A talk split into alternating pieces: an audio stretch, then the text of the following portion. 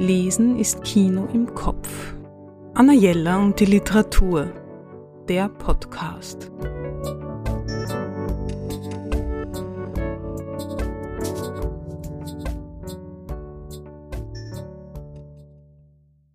Es gibt Bücher, wo man sich fragt, warum es die nicht schon längst gibt.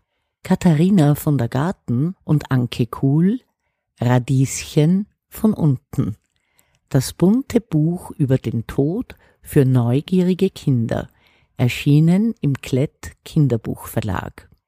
Es ist ein Kommen und Gehen auf dieser Welt. Wir verdrängen das gerne, vor allem Zweiteres.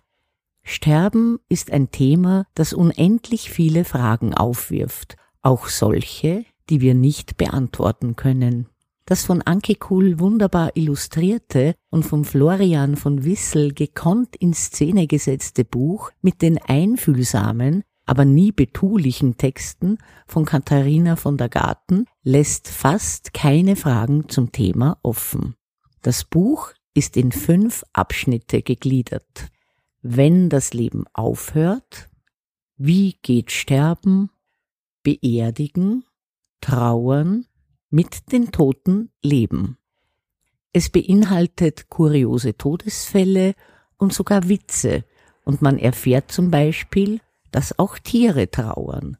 Menschen, die beruflich mit Toten zu tun haben, kommen zu Wort, und die verschiedenen Religionen und deren Umgang mit den Toten werden ebenfalls erklärt. Und am Ende gibt es ein Glossar mit wichtigen Wörtern und Begriffen zum Thema. Selbst Bastelanleitungen findet man im Buch. Ich bin jedenfalls sehr beeindruckt, wie das Thema behandelt wird und würde meinen, es ist zwar in erster Linie ein Buch für Kinder, das aber auch jeder erwachsene Mensch mit Gewinn lesen kann.